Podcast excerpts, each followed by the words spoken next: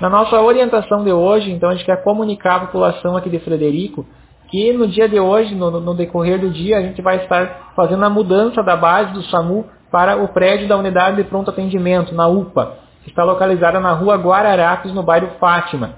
Ah, essa decisão ela foi tomada em conjunto com a administração municipal e teve a aprovação do Ministério da Saúde, tendo em vista a necessidade de algumas alterações na estrutura física da base para que ela estivesse de acordo com o programa arquitetônico mínimo do Ministério da Saúde.